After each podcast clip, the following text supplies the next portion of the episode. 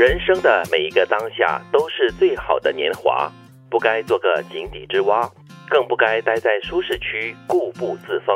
你停留在原地，但是旁人都在走路或奔跑，那么你就是那个不断在后退的人。很好的提醒。如果说呢，你过得太盲目的话，就是说你发现你自己哈，每一天日复一日、年复一年都在做同样的一件事情，然后那个规律是一模一样的话，你就要小心。这就是所谓的舒服区。嗯，可是跳出这个舒服区呢，却不是每个人都有勇气面对的事实。嗯，当然，不同人在这个舒服区的定义上是不一样的。嗯，有些人可能在生活中，有些人可能是在工作上呃工作上，有些人是和别人的关系中，所以可能有些人会选择一些，他们就永远留在舒服区，但是呢，在其他领域他们会不断的寻求突破。但是如果回归到在生活中的这个舒适圈的话呢，我想很多时候我们会把它就是跟工作嗯，做一个连接，就是很多人可能他没有勇气跨出自己原来的那个范围，因为要接触新的东西。比如说有些人他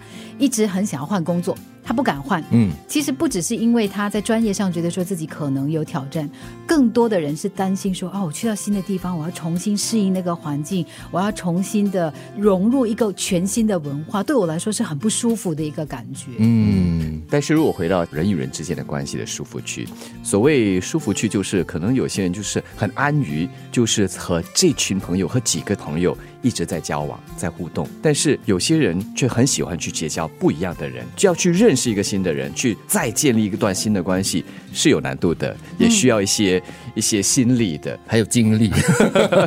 所所以可能对一些人来说，他们就啊就安于我现有的朋友就好，现有的关系就好。所以这这也可以算是另外一种舒适区吧。可能根据不同的年龄吧，嗯，可能在年轻的时候就真的很想认识多一点人，打开自己的生活圈子。但是来到了一个固定的年龄，比如说四五十岁的时候呢，你就非常舒服于一段感情关系，或者是跟一群朋友圈，就是不用刻意的去付出很多的精力跟时间，就可以维持的一段关系吧，感情关系。那么在生活中，我在想，有些人他们喜欢去探索是不一样的东西，比如说在吃方面。对吧？像我这样子，我我我只要可以填饱肚子就好了。但是有些人是喜欢吃不一样的东西来挑战自己。那有些人可能会不同的爱好，但是有些人呢，就一辈子就做那么一样事情，就忠于一个爱好，但是却让他精益求精。我我同意刚才金英所说的这个东西，就是如果你停留在同样的一个工作这么多年的话，你已经就是日复一日的在做同样的东西的时候，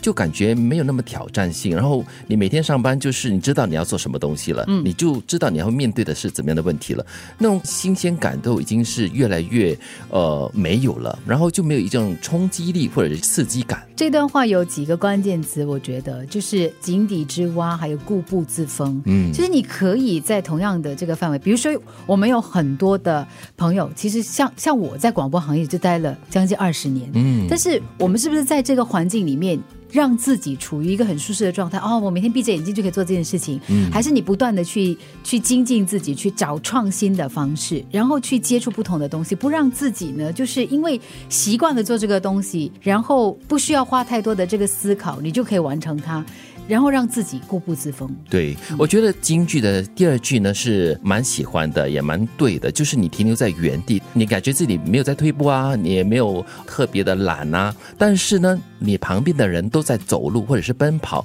所以你就是那个感觉自己就是在后退的那个人了。就是那句话嘛，不进则退。是，人生的每一个当下都是最好的年华，不该做个井底之蛙，更不该待在舒适区固步自封。你停留在原地，但是旁人都在走路或奔跑，那么你就是那个不断在后退的人。